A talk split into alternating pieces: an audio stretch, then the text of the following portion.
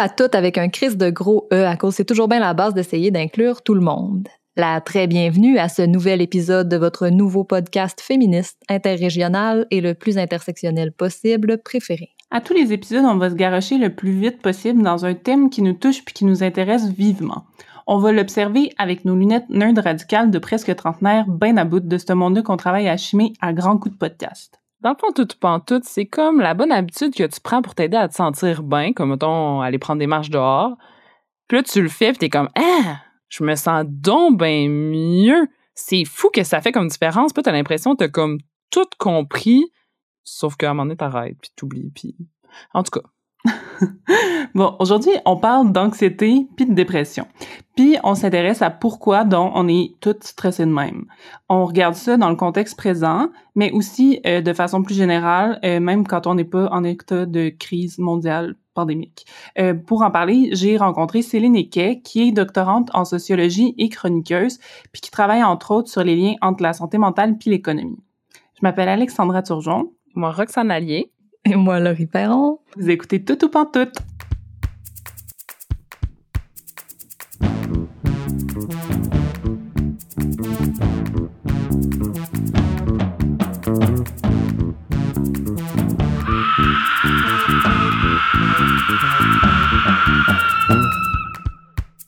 Un des sujets sur lesquels on avait vraiment hâte de se pencher avec Tout ou Pantoute, c'est la santé mentale, puis plus particulièrement l'anxiété et la dépression. Euh, d'ailleurs, cet épisode-ci sur le sujet est clairement pas le dernier. Ça se peut qu'on en fasse plusieurs autres. Donc, euh, comme probablement toutes les personnes de notre génération, on vit toutes les trois avec de l'anxiété au quotidien, puis ça nous impacte à différents niveaux. Euh, parfois, on est médicamenté, parfois pas. Parfois, on est suivi par des psys, parfois pas. Puis, ben, c'est pas mal ça qui gère notre quotidien. Dans le fond, on sait pas c'est qui qui est le boss de nos journées entre nous puis notre anxiété la plupart des jours. Donc, évidemment, on aime ça en parler, puis surtout, on aime ça en entendre parler pour mieux comprendre, puis euh, idéalement avoir des meilleurs outils pour se gérer, puis avoir plus de place pour être bien. Mais euh, aujourd'hui, on veut parler d'anxiété puis de dépression sous un angle particulier. Euh, c'est considéré comme plusieurs personnes, puis par plusieurs professionnels et expertes, entre autres, comme un problème individuel, l'anxiété et la dépression, la santé mentale en général, en fait. Euh, c'est comme une maladie mentale ou une condition qui nous appartient individuellement et donc on doit traiter individuellement, soit par des traitements médicamenteux, par des thérapies, par des arrêts de travail, des changements majeurs dans nos vies, du yoga, de la méditation, etc. Mais mettons qu'on prend une pause, puis qu'on regarde autour de nous, puis qu'on voit la quantité de personnes qui sont anxieuses, qui ont ce problème, entre guillemets, individuel de santé mentale, ben si on se regarde vraiment honnêtement en grand groupe, puis qu'on lève la main si on prend ou si on a déjà pris des antidépresseurs, mettons, ou si on voit où on a déjà vu une thérapeute ou rien de ça, mais qu'on est consciente et conscient qu'on se va avec de l'anxiété régulièrement, ben on a comme l'impression qu'on va se rendre compte qu'on est une méchante gang. Fait que notre point, c'est on peut tous dire que c'est peut-être pas individuel comme problème finalement, c'est peut-être un problème de société. Est-ce que on pourrait peut-être pas changer les choses collectivement plutôt qu'individuellement pour aller tout mieux? Donc c'est de ça qu'on veut parler aujourd'hui. Euh, puis pour en parler plus en détail, euh, on va tout de suite vous présenter une entrevue que j'ai faite avec Céline Equet, qui est doctorante en sociologie à l'université McGill Céline, elle détient aussi une maîtrise en sociologie, puis un bac en sociologie aussi, puis une mineure en économie. Elle, s'intéresse beaucoup aux questions des externalités environnementales, puis à la division sexuelle du travail. Elle a beaucoup écrit et participé à plusieurs communications, que ce soit euh, scientifiques et académiques ou des publications plus grand public. Entre autres, elle a collaboré avec l'IRIS. Euh, elle est chroniqueuse euh, régulièrement sur Ricochet aussi. Elle a euh, écrit récemment un billet sur le site web du Devoir. Elle a écrit un chapitre dans le recueil Faire faire partie du monde, qui est un recueil sur l'écoféminisme de remue-ménage. elle a participé au dictionnaire du sexisme, aux éditions Somme Toute. Bref, c'est une bolée. Elle participe à plein de choses et son point de vue est vraiment super intéressant. Donc, on a parlé ensemble des liens entre l'anxiété et la dépression et le néolibéralisme et l'économie. Euh, donc, qu'est-ce que ça veut dire le néolibéralisme, puis comment ça peut avoir un lien avec notre santé mentale?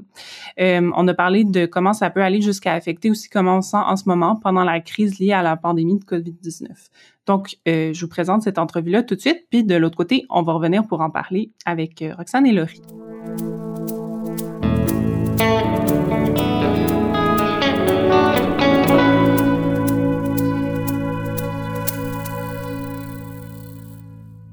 Donc, Céline, la raison pour laquelle euh, j'ai eu envie de te parler pour euh, cet épisode-ci où on parle d'anxiété puis de dépression, c'est parce que tu as écrit puis tu as pris la parole souvent euh, par rapport au lien entre la dépression puis l'économie, puis le néolibéralisme, entre autres. Je sais pas si tu peux m'en parler un peu.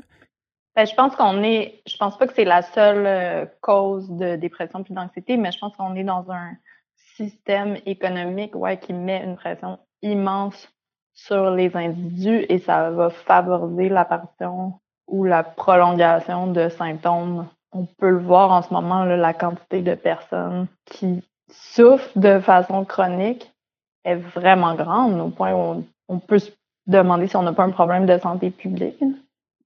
L'idée de relier euh, néolibéralisme et santé mentale, euh, moi, c'est quelque chose que j'ai lu en fait euh, chez Dardo et Laval, qui sont deux auteurs français qui ont euh, écrit sur le néolibéralisme en s'inspirant, entre autres, de Michel Foucault, qui lui a été un des premiers auteurs à utiliser le terme néolibéralisme et le premier qui s'est penché sur l'effet que ça avait au niveau individuel.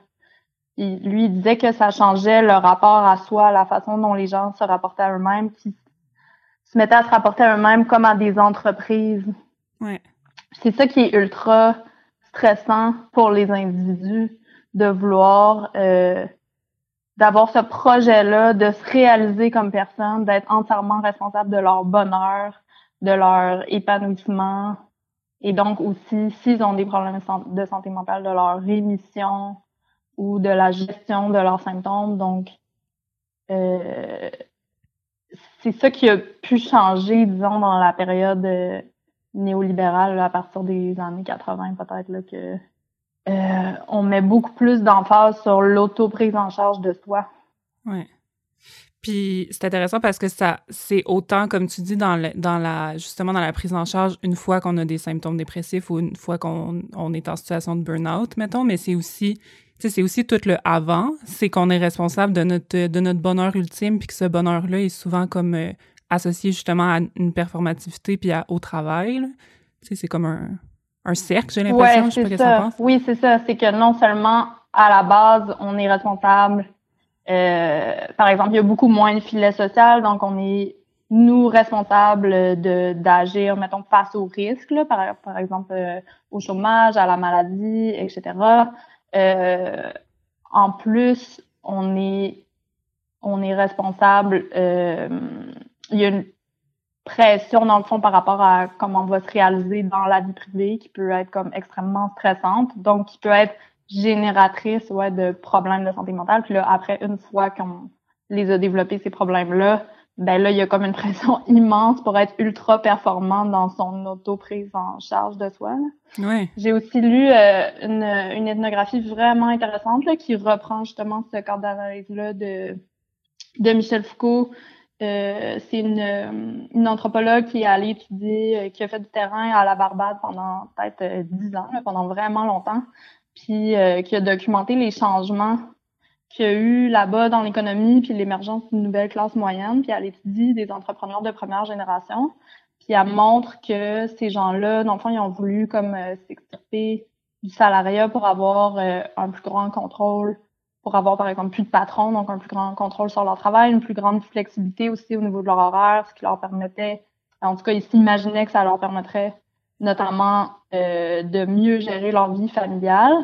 Et elle explique que les gens, à partir du moment où ils veulent se réaliser comme personne dans un projet entrepreneurial, ça change aussi leur rapport à plein de d'autres aspects de leur vie, comme par exemple leur relation de couple que tout d'un coup, ça va être vraiment important euh, d'avoir des, des relations amoureuses épanouissantes. Hmm. Euh, et donc, ironiquement, le taux de mariage, parce que traditionnellement, euh, si j'ai bien compris, dans les dans la culture de la Barbade, le mariage, c'était pas quelque chose qui était nécessairement beaucoup mis de l'avant. Donc, le taux de mariage a augmenté, mais le taux de divorce aussi. Parce que là, ça devient vraiment important d'être amoureux D'être heureux puis euh, de se réaliser dans son couple, dans son mariage aussi. Hum. Euh, puis, par exemple, ils vont mettre beaucoup plus d'emphase euh, sur l'idée de passer du temps de qualité en famille. que leurs enfants fassent des activités dans lesquelles ils peuvent s'épanouir puis grandir. Eux-mêmes vont commencer à, faire des choses qui n'étaient pas nécessairement dans la culture, comme faire du plein air, faire du yoga, puis deviennent de plus en plus stressés par rapport à cette injonction-là de se réaliser dans leur vie privée. Puis parce qu'ils deviennent de plus en plus stressés, ils vont avoir de plus en plus recours comme à l'industrie du care, donc justement au centre de yoga, au spa, à la psychothérapie, il y a même comme tout un un retour à la religion là, comme façon de, hmm. de gérer cette anxiété-là. Fait qu'il y a comme une espèce de cercle où là, ça, ça favorise l'explosion de l'industrie justement du care, donc plein d'opportunités d'entrepreneuriat. Puis là, il y a comme une roue qui tourne où les, gens ouvrent des business de, de, de care pour pouvoir se réaliser. Puis là, ça les rend stressés. Ça les rend stressés aussi. C'est que là, il y a de plus en plus de...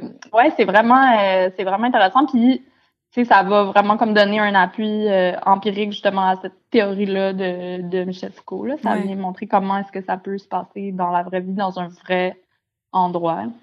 Ouais, puis c'est tellement lié à ce qu'on voit dans nos sociétés ici aussi. C'est exactement le même espèce de, de chemin, on dirait. Là. Ouais, ouais, c'est ça on n'est pas juste stressé euh, de performer au travail ou à l'école. Si c'était juste ça, on serait pas aussi stressé. C'est que là, en plus de ça, euh, faut que tu fasses du yoga, faut que tu euh, faut que tu chemines, faut que tu aies un cheminement intérieur comme individu. Euh, il faut que tu aies une vie sociale incroyable. C'est comme chaque aspect de nos vies doivent être productifs. je trouve que c'est vraiment intéressant de penser à ça en ce moment. Ouais. c'est vraiment comme un timing incroyable, en fait, pour y penser. Parce que euh, beaucoup de gens, en ce moment, se retrouvent sans travail. Puis, on voit qu'il y a ce stress-là, en fait, quand on se retrouve dans une période de crise, puis une période de confinement où on n'a rien à faire d'utile, où là, les gens vont être comme, puis tu sais, j'en fais partie, là, je veux pas me placer comme au-dessus de au-dessus des masses, là. C'est justement le fait, je pense, de le vivre, là, qui fait que que je peux avoir un insight intéressant là-dessus, mais on va vouloir comme se dire ah ben je vais en profiter mm-hmm. pour faire du workout, je vais en profiter pour améliorer ma souplesse, je vais en profiter pour faire du, du ménage chez moi, je vais en puis on se sent tout même en dehors du travail là, on se sent obligé d'être productif. Il peut pas y avoir de temps mort, c'est c'est pas dans notre conception de la vie en ce moment, c'est ça.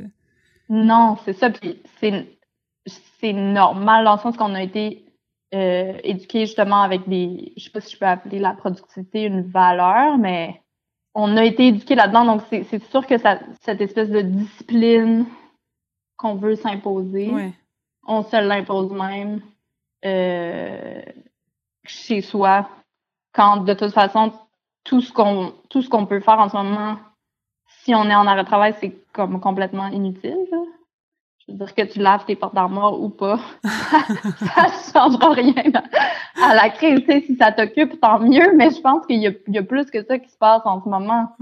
C'est que les gens se sentent obligés de continuer d'être parfaits, même si tout ce qu'ils font, ça ne sert absolument à rien. Puis, effectivement. Puis, il y a une espèce d'injonction de, de performer aussi, j'ai l'impression, cette performance, performer cette performance, bon, de performer le fait qu'on n'arrête pas, tu sais, en, soit en, en parlant ou en, en le partageant sur les médias sociaux. J'ai l'impression que, comme ça fait partie du processus de.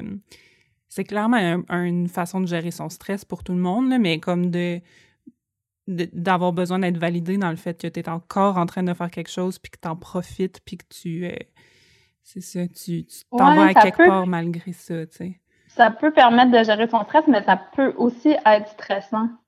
Clairement. Moi, en tout cas, je je sais pas pourquoi je m'étais imaginé que dans mon... Là, je suis en auto-isolation, là, donc normalement, je de... J'ai pas le droit de sortir, j'ai pas le droit de faire mes courses, j'ai pas le droit de voir de monde, j'ai... Parce que tu viens de voyager. Imagin... Ouais, c'est ça, exactement. Puis là, je m'étais imaginé... Euh... J'étais comme, ah, c'est pas grave, de toute façon, je suis au doctorat, donc c'est déjà un peu ça ma vie. Puis euh, finalement, je j'ai pas du tout réagi comme je m'imaginais. En fait, je suis tout le temps fatiguée puis euh, je fais vraiment pas grand chose parce que j'ai tout le temps envie de dormir. Puis je me sens mal, je me sens coupable. Fait que c'est comme une source de stress quand, dans le fond, il y a, tu vois tout le monde faire des choses, là, Là, tu sais, c'est rendu que je suis comme, OK, pour vrai, si tu mets une autre photo des muffins que tu as cuisiné aujourd'hui, je vais juste me désabonner. Je suis comme plus capable, parce que ça me stresse, parce que moi, je suis pas capable de faire rien.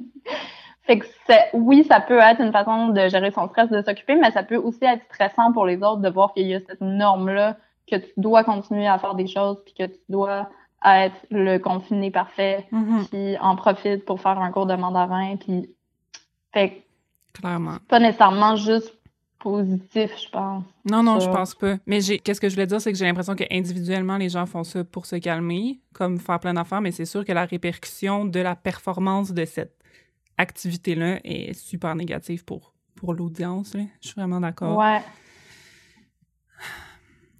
Ben, merci. Je sais pas, y a-tu quelque chose d'autre, d'autres pistes qui te semblent intéressantes puis pertinentes euh, par rapport à cette discussion-là qu'on n'a pas abordée?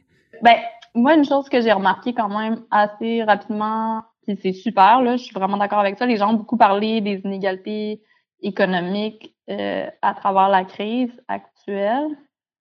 Les inégalités hommes-femmes aussi ont été abordées. Euh, mais il y avait comme pas beaucoup d'emphase mise sur les inégalités psychologiques, là, puis les- des situations aussi. Là, je pense que euh, il y a des situations qui sont plus faciles à vivre en ce moment. Là. Fait qu'il y a des gens euh, qui habitent seuls, il y a des gens qui habitent en couple. Je pense que ça peut faire quand même une grosse différence. Après, il y a aussi des gens qui habitent dans des couples dysfonctionnels. où Là, ça aussi, ça peut être euh, vraiment difficile à vivre. Des colocations dysfonctionnelles aussi, oui, tout à fait. Ouais. Puis, ouais, je pense que c'est comme un sujet qui a été euh, sous-exploité. Puis, je pense que la crise actuelle, ça, ça exacerbe là, les inégalités psychologiques, soit parce que les gens avaient déjà des conditions psychiatriques avant, ou parce qu'ils ont des situations qui sont plus difficiles à vivre. Euh, puis je pense que c'est un bon moment pour que les gens se rappellent que les unsolicited advice, là, les, les conseils non sollicités, Mhm. ils sont non sollicités. Que quand on donne des conseils à ses amis sur la façon de se gérer, encore une fois, on remet beaucoup de pression sur eux, comme si dans le fond c'était juste eux qui faisaient Ouais. pas la bonne chose en ce moment. Qui, s'ils avaient, s'ils s'étaient gérés de la bonne façon, s'ils essayaient donc de commencer à laver leurs armoires pendant 15 minutes, après 15 minutes, ils seraient donc motivés à laver toute leur cuisine, que c'est parce qu'ils se sont pas assez forcés. Euh, je pense que c'est un moment pour se rappeler que les, les difficultés psychologiques que les gens vivent leur appartiennent pas à 100%, ça ne dépend pas que de eux. Est-ce qu'ils réagissent de la bonne façon? Est-ce qu'ils prennent en charge de la bonne façon? Euh, vos amis qui rushent psychologiquement, probablement qui sont déjà suivis par des gens qui ont des vrais diplômes et qui ont des vraies connaissances sur le sujet. Donc, tout ce que vous pouvez leur dire, à moins que vous ayez vécu la même chose puis que vous avez envie de partager comme vous, comment vous l'avez vécu ou qu'est-ce que vous avez fait quand vous l'avez vécu, ça veut vraiment pas dire que la même solution va marcher Ouais. pour la personne, mais il y a peu de chances que ce que quelqu'un qui a pas de diplôme ni vraiment d'expérience sur le sujet dise une chose qui va aider, comme un conseil qui va aider l'autre personne. Ça fait juste que les gens se sentent jugés. Fait que no unsolicited advice pendant euh, la période de ben jamais en fait, mais en particulier pendant que les gens sont en isolement là, ça fait pas du bien. Ah, merci. C'est vraiment full intéressant. Je suis, euh, je suis contente d'avoir parlé de ça avec toi. Ben oui, moi aussi. Merci de m'avoir donné cette opportunité-là.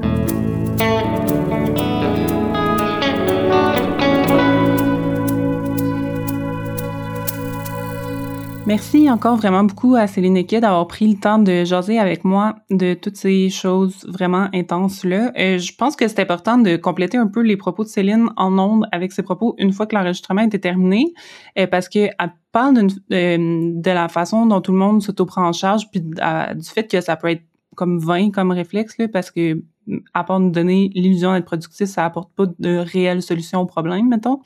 Mais, euh, tu sais, à, la fin de l'entrevue, on a continué à discuter, puis son point, c'est vraiment pas de dire qu'individuellement, euh, on a tort dans notre réaction, puis on devrait se prendre en charge autrement. Son point, c'est vraiment que le problème est pas individuel, puis qui est systémique, puis que si tout le monde se sent stressé, puis obligé de continuer à être productif en période de crise, par exemple, comme en ce moment, ben c'est parce qu'on vit dans une société qui valorise le fait d'être occupé, puis de produire, puis même de profiter des temps morts pour accomplir plus de travail. Fait que c'est ça. Je voulais, je voulais juste euh, rajouter ça. Puis, ceci dit, je suis vraiment curieuse de savoir vos opinions, Laurie et Rox, par rapport à ça. Et moi, ça a vraiment fait écho avec euh, ce que je vis, euh, les, les points que Céline a apportés, surtout quand elle a parlé dès le début de du néolibéralisme puis de comment le projet de se réaliser comme une personne, ça devient comme une espèce d'objet de production parce que bon, euh, moi, quand je suis déménagée ici en Gaspésie, j'avais vraiment l'idée d'avoir une nouvelle vie, une vie plus en accord avec mes valeurs euh,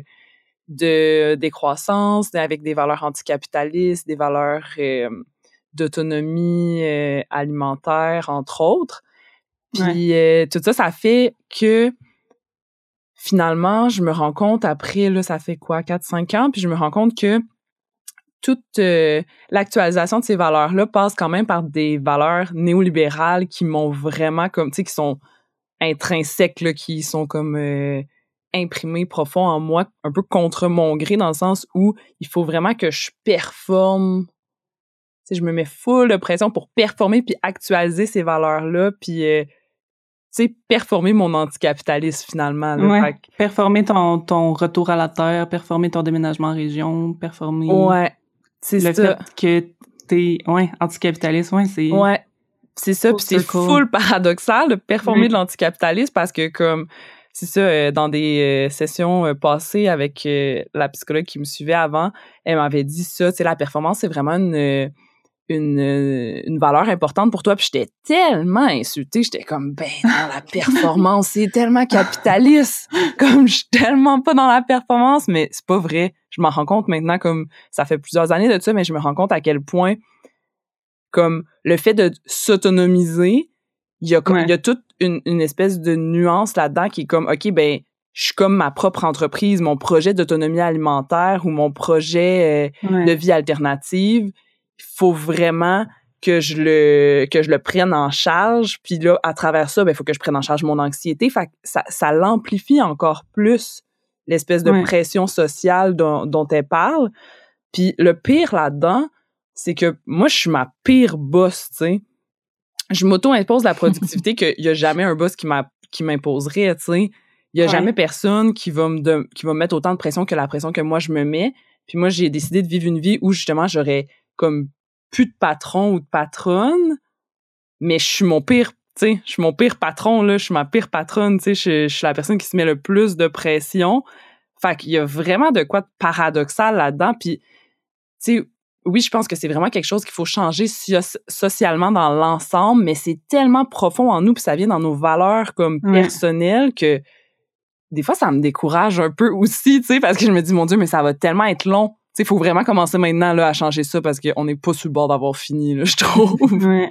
Mais non, parce que même quand on a une sensibilité à ça, on, on, on vit la même chose, c'est, c'est, c'est deeply rooted dans nous autres, là, comme on, Ouais, vraiment. on s'en rend pas compte, ouais. Puis c'est ça, et puis on a l'impression, tu sais, même par rapport à ça, on peut avoir l'impression que c'est nous le problème par rapport à ça, mais c'est pas nous le problème, là, c'est comme, c'est ça, on est, on est élevé dans, dans une société qui pensent comme ça. Fait que c'est sûr qu'on qu'on le ressent au plus profond de nous-mêmes. Mm. Mais oui, mais aussi mm. bien commencer tout de suite à se mettre la pression de pas se mettre de pression. On va commencer par là. Calice.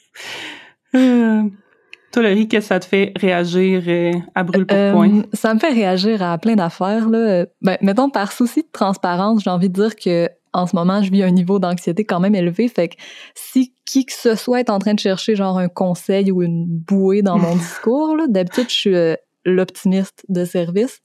Euh, c'est peut-être pas aujourd'hui qu'on va trouver ça, mais c'est pas grave. Euh, moi, j'ai particulièrement accroché sur la fin de ton entrevue, en fait, quand euh, Céline parle des conseils non sollicités, mettons. Ouais. Je suis vraiment, vraiment reconnue là-dedans parce que j'ai vraiment un problème avec les conseils dans la vie, sur tous les sujets. Euh, Dans le sens, t'en donnes trop ou que t'aimes pas en recevoir? Non, ben, euh, c'est que je j'ai tendance à virer vraiment sur la défensive hmm. quand on me donne des conseils. Je, je sais que ça vient du fait que j'ai vraiment longtemps voulu faire ce qu'il faut puis être la personne que les autres attendaient que je sois, tu sais. Mais ça me rendait juste de plus en plus insécure puis, euh, puis aveugle à qui je suis, genre, puis à mm. qu'est-ce que je veux pour vrai? Ça m'a pris vraiment beaucoup d'années avant de me découvrir puis de prendre confiance en ma capacité à prendre des décisions. Fait que quand les gens me conseillent quelque chose comme si c'était la bonne solution, ça, souvent ça me fait me remettre en question complètement, même si je sais que le monde font ça pour bien faire. Puis moi aussi, je, j'essaie de pas le faire, mais on le fait souvent, donner des conseils parce qu'on veut aider le monde, puis c'est positif. Mais je pense qu'il faut comme trouver une ligne entre euh, partager notre expérience pour que l'autre personne prenne ce qu'elle veut dedans, puis enligner quelqu'un sur la voie qu'on pense être la bonne. Euh, parce que c'est ça, personne n'a la vérité infuse. Même ma psy, elle me dit pas quoi faire. Fait qu'elle guess que personne le sait. si ma psy le sait pas, mon Dieu.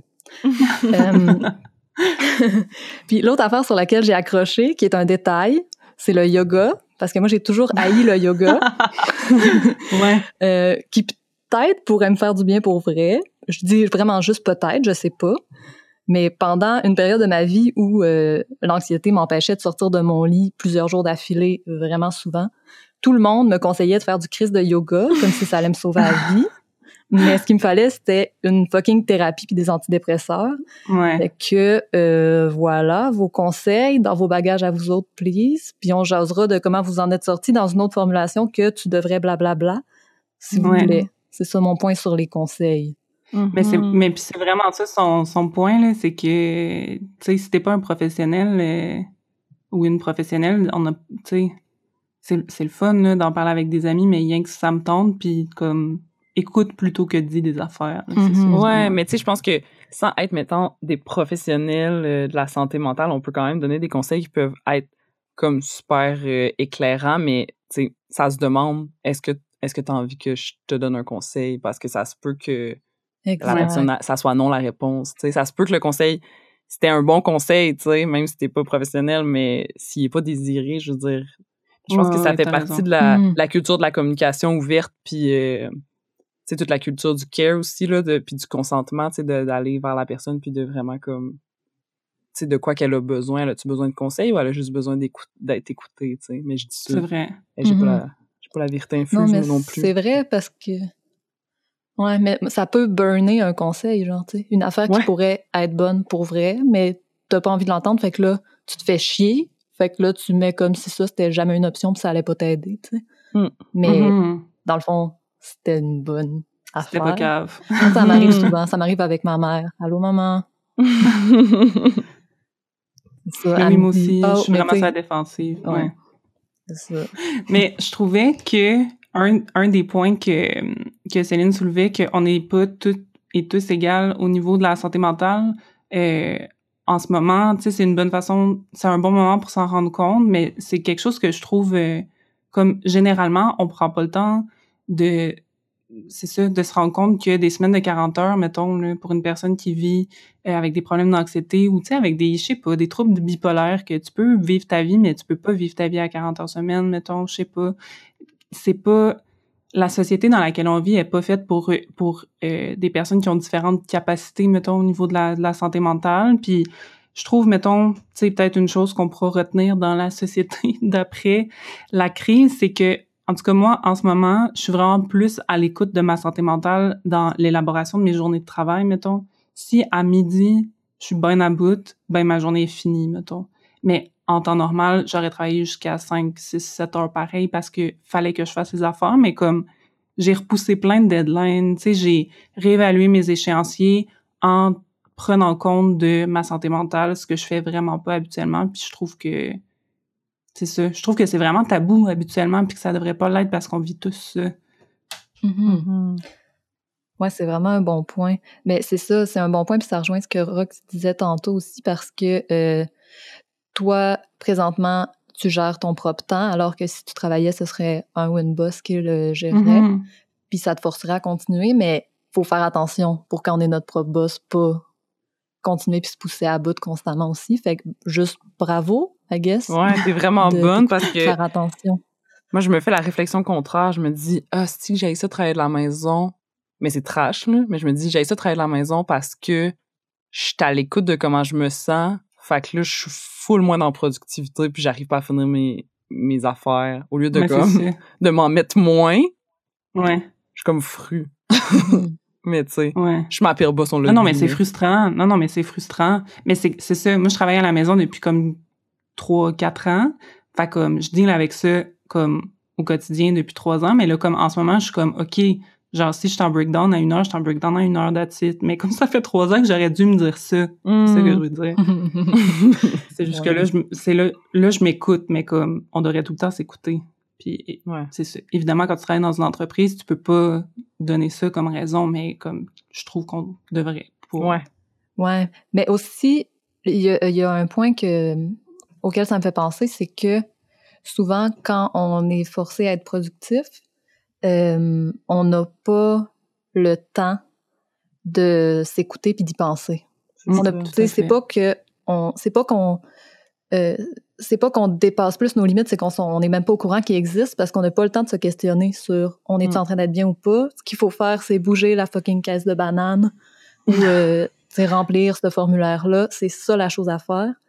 Puis après, tu verras bien si tu as le temps, tu sais, de te questionner sur toi-même, je veux dire.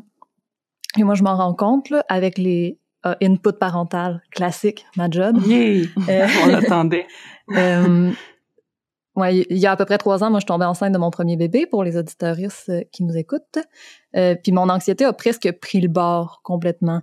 Je ressentais la panique, la peur, pareil, mais ça prenait jamais le dessus sur moi comme ça le faisait avant. tu sais. Ça fait euh, trois ans à peu près que je me lève à tous les jours, ce qui est quand même exceptionnel, puis que je mange presque tous mes repas, puis que je pleure pratiquement jamais, puis tout ça. On pourrait dire bravo, on pourrait dire tout va bien, tu te gères bien. Je me le suis dit moi-même pendant un bout, j'étais comme Chris, ça va bien, je me gère.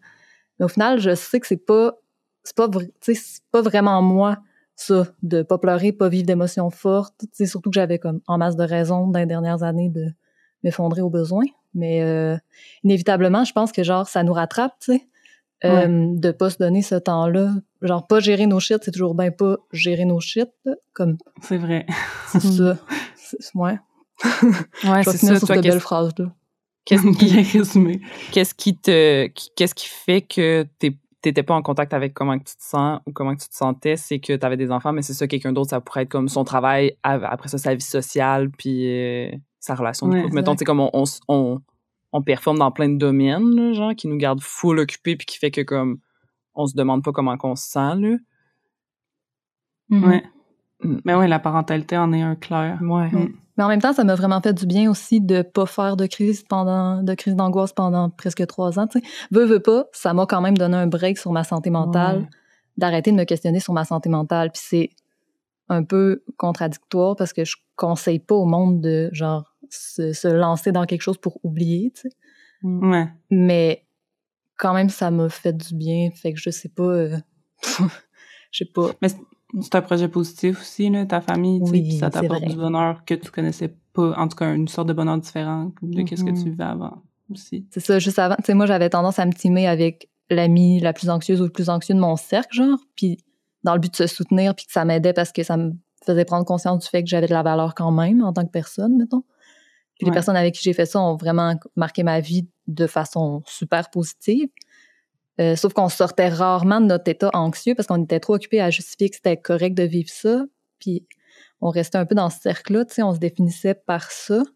Puis ça m'a aidé dans le temps, mais autant qu'aujourd'hui, mettons, ça me fait souvent du bien de parler d'anxiété puis de santé mentale, puis de lire des témoignages, puis des posts qui nous rappellent que c'est correct puis qu'il faut se donner le temps de vivre ces émotions-là. Mais en même temps, ça me fait peur parce que c'est ça, j'ai peur de m'enfermer dans mon malaise, comme je l'ai déjà fait. J'ai la volonté, genre, de me définir par d'autres caractéristiques de moi, même si ça fait partie de moi. Fait que je pense qu'il y, y a un peu de ça dans moi qui dit que ça m'a fait du bien de pas y penser pendant trois ans. Ouais. Fait que c'est Mhm. peut-être pas vrai. Ça vient peut-être d'ailleurs. Mais non, mais ça a tout à fait du sens, puis c'est difficile, tu sais. Je veux dire, c'est n'importe comme n'importe quelle autre maladie ou condition, ou tu sais, de se définir par pas par un problème, là, mais par une condition particulière de notre santé. C'est sûr là qu'on veut pas se définir par ça, fait que c'est sûr que quand on a un projet comme positif, ça fait du bien là. Mhm. C'est vraiment dur de trouver la ligne entre, euh, Ouais. genre, ça me définit ou je me le réapproprie pour m'empowerer, genre. Comme, Ouais. Ouais. C'est ça. Parce que, comme, tu sais, je, sur Instagram, ma passion, je fais beaucoup de, de comptes de, de personnes qui, qui font, mettons, comme de plus de l'or ou des témoignages à propos du self-care. Puis comme, en ce moment, il y a beaucoup de discours de comme, c'est correct de pas bien aller, c'est correct de rien faire de sa journée, c'est correct de pas s'habiller, c'est correct, tu sais. Puis, c'est, c'est vrai que c'est correct, c'est full vrai, puis il y a quelque chose d'empowerant là-dedans de se dire comme c'est correct puis j'ai le droit puis comme ça fait partie de moi puis je l'accepte puis comme je même je revendique ce droit-là, tu sais d'être dans la non-productivité puis tout ça. Mais comme moi ça me fait plus ou moins du bien parce que comme mon pattern anxieux, même si je suis quelqu'un qui se met full de pression, au contraire comme quand j'ai de l'anxiété, je deviens comme ben un peu comme Laurie disait là, tu sais comme je veux vraiment comme habiter mon anxiété puis me renfermer un petit peu là-dedans puis comme mm ben tu sais je pense que j'ai été cette personne là avec qui comme on c'est ça tu sais on, on, justifiait le fait qu'on peut pas rien faire parce qu'on a de l'anxiété. Fait que là on a de l'anxiété parce qu'on peut pas rien faire. Puis là comme c'est comme une espèce de cercle vicieux dans lequel t'es pogné après aussi. En tout cas je me questionne vraiment sur comme et où la limite entre l'utiliser comme s'empowerer puis juste comme se définir à 100% par ça puis en, en souffrir finalement tu sais. Ouais. Faut clairement être prudente par rapport à ça. T'as raison de le souligner. Hmm. Parce que c'est vrai que ça fait du bien, mais que ça peut être... Euh, c'est ça, il faut pas que ça te définisse, finalement, là. C'est carrément ça. Mm-hmm. Mm. Mais moi, j'invite tout le monde qui nous écoute en ce moment à nous le dire au plus Chris si jamais vous trouvez la ligne, puis comme comment gérer tout ça, dites-nous. Genre, moi, je suis prête pour euh, la solution miracle. J'espère qu'elle est mm. rose. On dirait que j'ai rose. Ah, rose pâle. la ligne, ouais. Mm, rose ou mauve. Mais j'ai envie de dire que sûrement qu'il n'y en a pas de solution miracle, mais en tout cas, je, le dirais pas. Ouais, je dis mais j'avoue pareil. ah, parfait.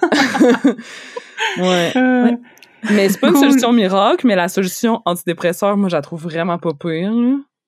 Comme ça, ouais, ça fait du ouais, je pense que c'est une bonne note sur laquelle finir, c'est vrai, parce que on peut, euh, c'est ça, on peut euh, c'est évident, je pense qu'il faut regarder le problème de la santé mentale, de l'anxiété, de la dépression d'une façon systémique.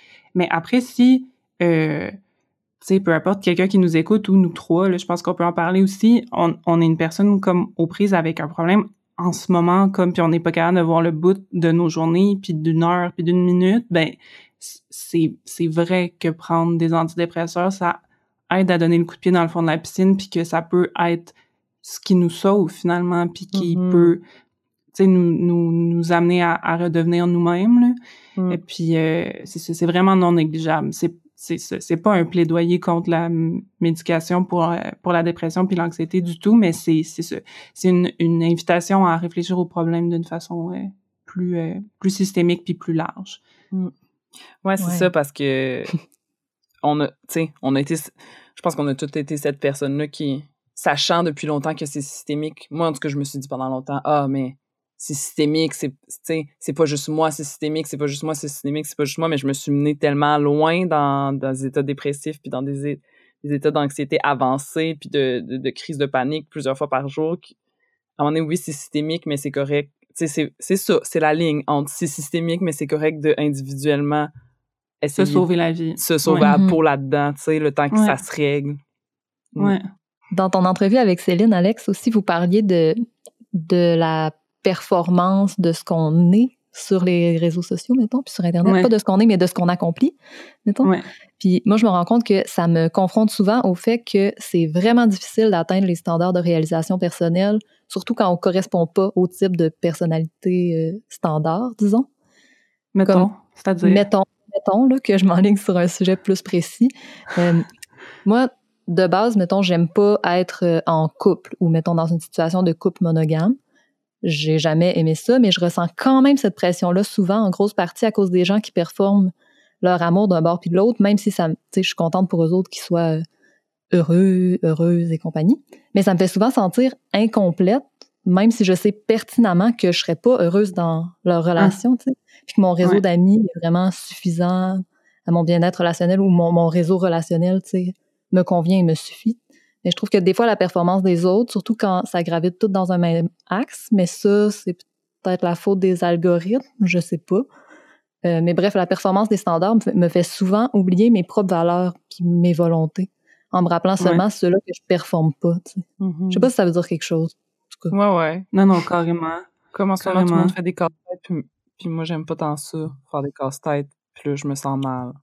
Faudrait quand même aimer ça. Ouais. Ouais. Faudrait que j'aime ça. Juste- Comment ça, j'aime pas ça? Juste, genre, choisir, mettons, vraiment exemple niaiseux, là, mais genre, choisir, à soir, je suis fatiguée, je reste chez nous, scroller Instagram, te dire que t'es donc en train de gâcher ta vie, de pas être dans un bar ou de pas être en train d'être avec du monde, c'est rochant. Fait Ouais. comme, c'est clair que quand c'est dans tes, genre, dans tes valeurs de vie, puis dans ton- qu'est-ce que tu, tu sais, qu'est-ce que tu construis comme projet de vie, genre, c'est ça. Mhm. Mhm. Mais oui. Puis effectivement, la façon dont tout le monde vit sa, son isolement en ce moment peut être vraiment challengeant au niveau de, de ça, justement, là, de la comparaison de la productivité, puis de comment on en profite, entre guillemets, c'est Mhm. vraiment toxique. Mhm. Wow, merci pour cette discussion. Je suis vraiment fan. T'es fan de nous-mêmes.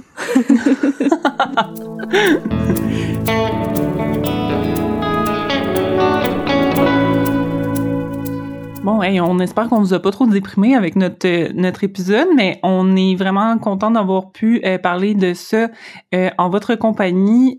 On se demande si vous êtes d'accord, qu'est-ce que vous en pensez? On a le goût de vous entendre puis de vous lire. Fait que gênez-vous pas pour nous écrire sur nos médias sociaux. On s'appelle Tout ou Pantoute, puis on est sur Instagram puis sur Facebook. Aussi, si vous aimez, vous avez aimé notre épisode puis vous aimez Tout ou Pantoute, ben dites-le à vos amis. On est toujours à la recherche de nouveaux et nouvelles auditrices.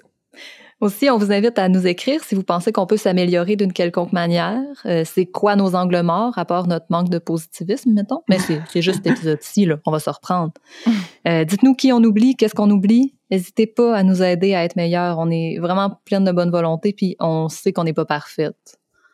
Si vous avez une passion, un talent, une expertise, vous, aim- vous aimeriez la partager avec le monde entier, écrivez-nous. On veut vous connaître, puis on est toujours à la recherche de nouveaux sujets, de personnes de tous horizons pour parler avec nous autres en ondes, puis on veut sortir de nos cercles. C'est ce qui conclut cet épisode de Tout ou Pantoute. Un milliard de merci à toutes avec un gros E pour leur participation. Merci à Roxane Allier et à Laurie Perron pour la co-animation et les belles discussions. Merci à Alexandra Turgeon de nous remercier et d'animer telle une star de la radio. Merci beaucoup à Céline Equet pour ton temps puis ton travail vraiment important sur la santé mentale et sur le système économique. Euh, je vais mettre quelques-unes des références de Céline en lien avec ce dont on a parlé aujourd'hui dans les notes de l'épisode, mais je vous encourage à aller voir euh, au-delà de ça, ce qu'elle fait, c'est vraiment intéressant, ça vaut la peine de jeter un coup d'œil. Merci à Laurie Perron et à François Forcier pour la musique. Merci à Audrey Laperrière pour notre visuel. Merci Marie-Ève pour le montage. Puis merci à vous autres d'avoir joué avec nous. On se retrouve bientôt, bientôt pour un nouvel épisode de Tout ou Pantoute. Bye bye!